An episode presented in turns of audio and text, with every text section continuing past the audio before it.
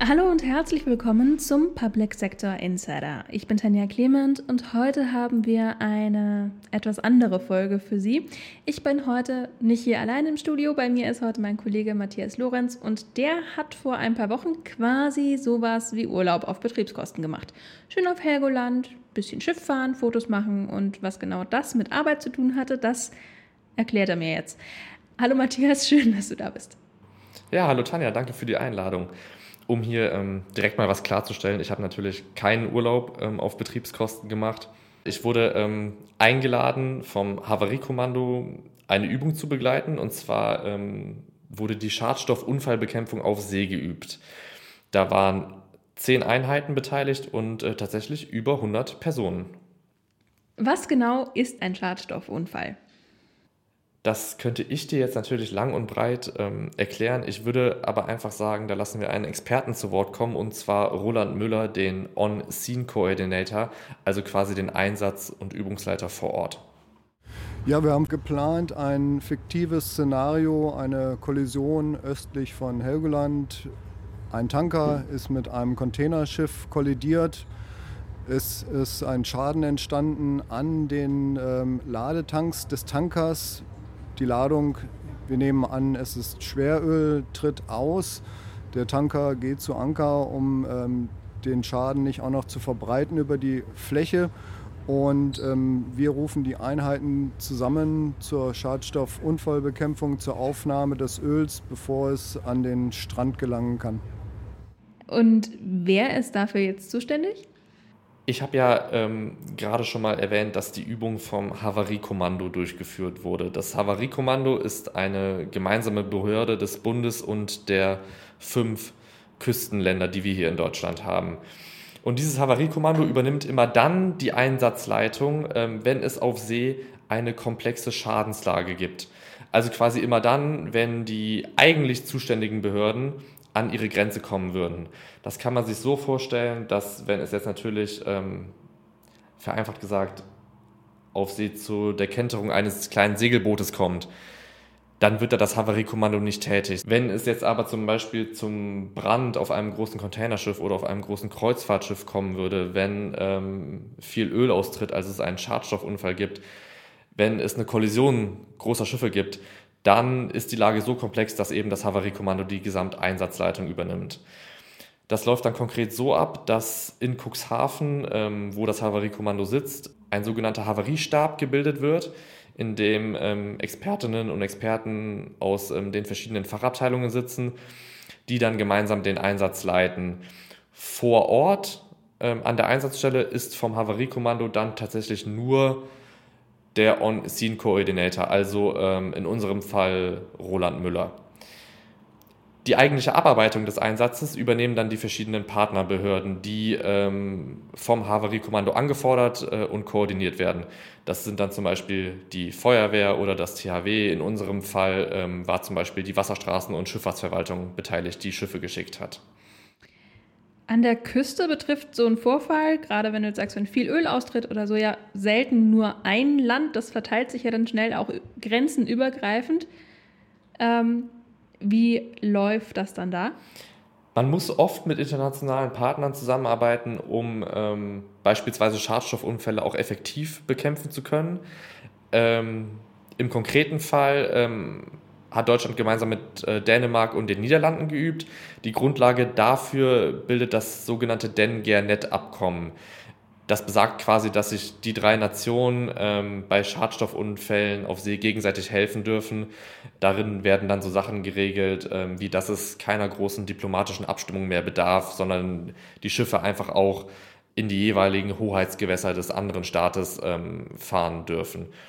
Darüber und über die Vorteile dieser internationalen Zusammenarbeit habe ich auch ähm, vor Ort mit Nils Strandbigard gesprochen, dem Kapitän des an der Übung beteiligten dänischen Schiffes Gunnar Thorsson.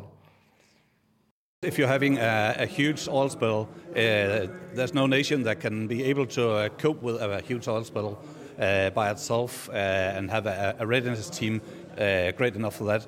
And, and uh, also, you have also, all the oil spills will be drifting into neighboring countries And in that perspective, it's a good idea to handle the oil spill as fast as possible. Uh, and in that way, we can assist each other. Uh, and each country can reduce the number of ships that have to be ready. Uh, but still, we can handle the big oil spill together. Ja, und weil man bei so einer internationalen Zusammenarbeit immer vor allem eines üben muss, nämlich die Kommunikation, ist das Ganze ja nochmal besonders wichtig. Das erklärt uns aber auch der On-Scene-Koordinator, mit dem du gesprochen hast, nochmal. Wir müssen üben, dass im Einsatzfall ähm, keine Kommunikationsschwierigkeiten auftreten, dass einfach ähm, jeder weiß, was gemeint ist, wenn Meldungen durchgegeben werden, wenn Aufträge durchgegeben werden. Ähm, und das lässt sich einfach nur in der Praxis beüben, indem man Kommunikation übt, dann praktisch äh, das Ausbringen und das ähm, Beüben der ähm, Schadstoffunfallbekämpfungsmittel. Und ähm, gleichzeitig werden wir auch noch äh, Lageraufklärung aus der Luft haben. Das muss auch geübt werden. Bleiben wir jetzt mal beim geübten Fall.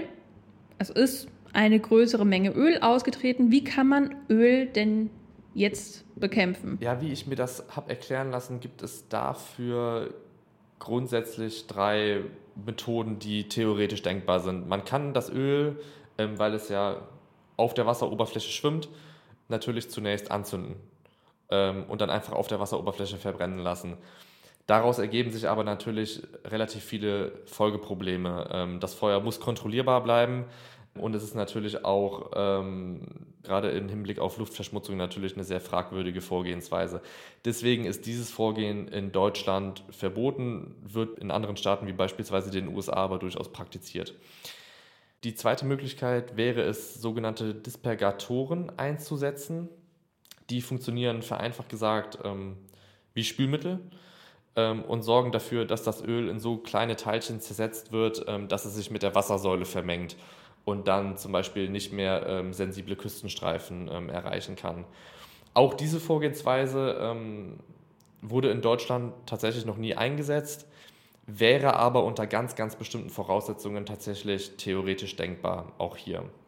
Wir haben jetzt aber in dem speziellen Fall die ähm, mechanische Bekämpfung ähm, eines Schadstoffunfalls geübt. In dem Fall wird der Schadstoff oder konkret das Öl an der Wasseroberfläche gesammelt und dann nach dem Sammeln aufgenommen.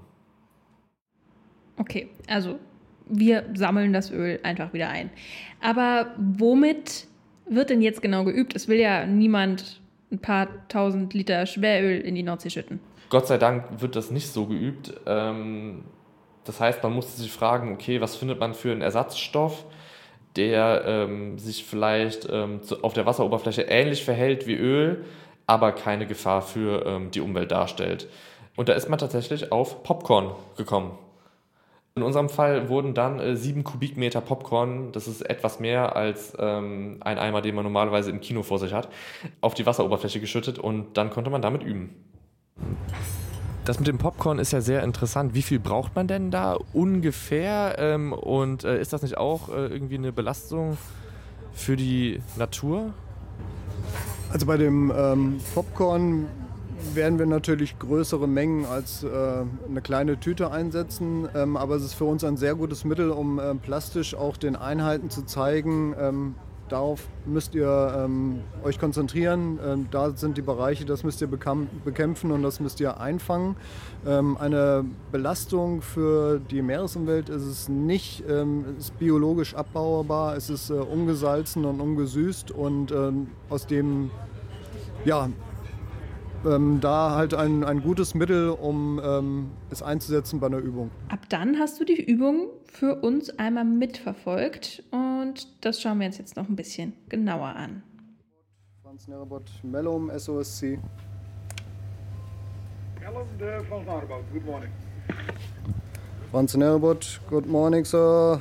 Uh, same question to you your maneuverability and uh, oil recovery equipment, everything in good order? Ja, ähm, wir haben jetzt hier gehört, dass einmal abgefragt wurde, dass alle Einheiten auch wirklich vor Ort sind. Im Ernstfall gibt es natürlich zuerst die, die Alarmierung und dann würden auch nicht alle Schiffe gleichzeitig am Einsatzort ankommen. In diesem Übungsszenario war das ähm, aber logischerweise möglich. Dann muss erstmal immer getestet werden, ähm, ob man überhaupt sich sicher in dem ähm, Unfallgebiet ähm, bewegen kann oder in dem Katastrophengebiet bewegen kann. Dazu ist in diesem Fall unser Schiff, ähm, das Mehrzweckschiff Mellum, in den sogenannten Gasschutz- und Explosionsschutzbetrieb gegangen und hat überprüft, ob die Atmosphäre in dem betroffenen Gebiet ähm, sicher zum Befahren ist. Denn im Ernstfall weiß man ja vielleicht nicht, okay, was für ein Schadstoff ist da ausgetreten, wie gefährlich ist der. Das heißt, es muss erstmal überprüft werden, ist die Atmosphäre giftig oder ist es eine explosive Atmosphäre, ähm, die zum Beispiel dann durch Funkenbildung, wo es dann eine viel, viel größere Katastrophe geben könnte. Mein Name ist Daniel Dieling, ich bin hier der Bordelektriker. Ja, man muss natürlich immer feststellen, ob ähm, der Überdruck auch äh, da ist im Schiff. Also nicht, dass irgendwo noch Leckagen sind oder ähm, der Überdruck überhaupt nicht entstehen kann. Dafür äh, machen wir das wöchentlich, äh, eine Übung, dementsprechend den Verschluss herzustellen. Welche Konsequenzen hätte es jetzt im Ernstfall, wenn man feststellen würde, okay, draußen wäre eine gefährliche Atmosphäre, würde man dann überhaupt nicht reinfahren und zum Beispiel äh, äh, den Schadstoff irgendwie aufnehmen? Äh, den Schadstoff würden wir nicht aufnehmen durch den Überdruck. Ähm, ähm, wir haben eine Gaswarnanlage äh, dementsprechend. Falls die durchschlagen sollte oder Alarm geben sollte, dann müssen wir das Gebiet verlassen. In unserem Fall war zum Glück alles gut und das konnte dann auch dementsprechend an die anderen Schiffe weitergegeben werden. We have uh, just uh, completed our sensor detection and the area in the oil is safe for operation. So no explosive or poison fumes in this area. Wie kompliziert ist so eine Übung denn? Naja, über einen Aspekt haben wir ja gerade schon gesprochen und das ist die Kommunikation und Koordination. Das ist natürlich immer der Aspekt, der am besten geübt werden kann, aber auch am meisten geübt werden muss. Erstens, wenn natürlich verschiedene Behörden zusammenarbeiten, aber noch viel mehr, wenn unterschiedliche Nationen zusammenarbeiten es spricht ja auch keiner seine Muttersprache, sondern in dem Fall wurde Englisch gesprochen. Im Ernstfall darf es natürlich nicht an fehlender Koordination oder Kommunikation scheitern. Deswegen ist es ganz, ganz wichtig, dass das geübt wird. Dann muss natürlich aber auch die praktische Vorgehensweise geübt werden. Oft wird so vorgegangen, ähm, wie wir es jetzt auch geübt haben, dass zwei Schiffe eine Ölsperre ähm, hinter sich ziehen, und zwar in der Form eines Us, und dass am Scheitelpunkt dieses Us dann eine kleine Lücke in dieser Ölsperre ist, durch die dann das gesammelte Öl fließt. Hinter dem U fährt dann ein drittes Schiff und das kann das Öl dann aufnehmen oder in unserem Fall das Popcorn. Das ähm, kann man dann auch wieder auf verschiedene Weisen machen, beispielsweise mit seitlichen Armen. Es gibt aber auch Katamarane, die dann über den Schadstoff drüber fahren können und dann quasi ähm, den Schadstoff in der Mitte aufnehmen. Wir üben Vorgänge ja, damit sie im Ernstfall glatt gehen, aber auch damit wir vielleicht mit Sachen, die nicht so perfekt laufen, im Ernstfall oder in der Übung besser umgehen können. Ist bei dir denn auch irgendwas schiefgelaufen? Ja, tatsächlich. Ich glaube, ähm, das passiert auch auf jeder Übung und das ist auch eigentlich im Grunde gut, denn ähm, nur wenn man auch ähm, mit so spontanen Situationen, vielleicht spontanen Pannen umgehen muss, ähm, dann klappt es auch im Einsatz, ähm, weil davor ist einfach keiner gefeit. Ähm, wir hatten jetzt einen Fall, ähm, da ist zum Beispiel ähm, eine Hydraulikleitung an einem der Schiffe geplatzt und dann sind, ich glaube, ein oder zwei Liter Hydrauliköl ausgetreten. Es kann passieren, dass Verbindungen auch mal reißen, dass was kaputt geht. Und das ist halt das, was passiert ist. Ein Schlauch, äh, eine Dichtung halt kaputt gegangen. Dann, ja. Das muss jetzt repariert werden. Ähm, ist keine große Sache, aber muss halt gemacht werden. Das war jetzt noch was, was man mehr oder weniger gut direkt ähm, auf dem Schiff noch lösen kann. Was ist denn, wenn was Größeres schief geht? Ja, das ist natürlich auch passiert. Marker from uh, Gonatosson, uh, be aware the line from uh, Gustav Meyer is uh, broken and uh, the boom is just swinging aft of me. Schauen wir doch mal, was der zweite On-Scene-Koordinator Timo Pechnatz dazu noch zu sagen hatte. Kannst du mir kurz erklären, was da hinten jetzt gerade passiert ist? Ja, die äh, schleppen ja die Ölsperre mit zwei Schiffen und auf dem einen Schiff ist die Leinenverbindung zur Ölsperre gerissen. Ähm, Im Endeffekt wäre es schlimm, wenn die Sperre selber gerissen ist, weil die besteht ja aus auch so Kammern, die äh, mit Luft gefüllt sind und ganz viel Gummi und Material, was auch natürlich teuer ist und auch in, irreparabel. Ähm, die Situation, die wir jetzt haben, dass die Schleppleine gerissen ist, da haben wir Chance, dass das auch gleich noch hier auf See repariert werden kann und dass wir die Sperre nach wie vor einsetzen können. Ist das ein relativ normaler Vorgang? Kann das passieren? Das kommt immer mal wieder vor. Also wir haben es jetzt nicht häufig, aber ähm, vor einem Jahr, da ist uns auch bei einer Übung in der Ostsee eine Sperre gerissen. Das war dann nicht so schön.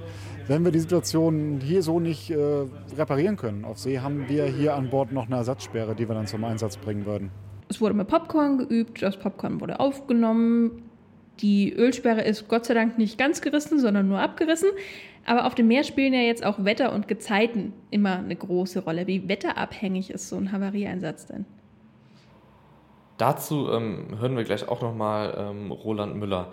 Ich will vielleicht vorher nur so viel sagen, dass man das Popcorn oder das Öl ja auch im Blick behalten muss. Wir waren da vor Ort, es war bewölkter Himmel, es war grau und grau. Also man sieht auf der Wasseroberfläche dann tatsächlich relativ schnell nichts mehr. Das heißt, die Beteiligten versuchen natürlich, das immer im Blick zu behalten, ganz klassisch über Ferngläser.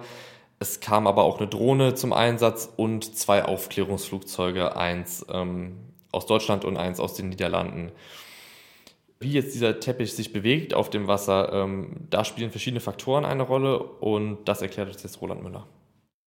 Ja, das äh, Wetter hat Einfluss ähm, auf das Öl ähm, im Sinne, in, dass wir gucken müssen, wo kommt der Wind her, in welche Richtung treibt dementsprechend das Öl. Gleichfalls müssen wir die Tide beobachten. Ähm, haben wir auflaufend Wasser, haben wir ablaufend Wasser? In welche Richtung äh, kann das Öl da versetzt werden? Ähm, wir benutzen oder behelfen uns da auch mit dem ähm, BSH, was für uns äh, Driftmodelle ähm, erstellt. Ähm, da kann man wirklich haargenau ähm, die Daten eingeben, die Wetterdaten, die Tide-Daten und auch äh, die spezifischen Daten für das Öl. Und dann kommen relativ genaue Berechnungen äh, zustande, die uns zeigen, wo in den nächsten Stunden das Öl vertreiben würde wo, oder wohin es vertreiben würde. BSH ist das Bundesamt für Seeschifffahrt und äh, Hydrographie. Naja, und dann hast du nochmal nachgefragt, wie seefest man dann eigentlich für den Job sein muss. Gerade wo wir hier so mitten in Nordrhein-Westfalen sitzen, kann man sich das ja vielleicht auch nicht ganz so vorstellen.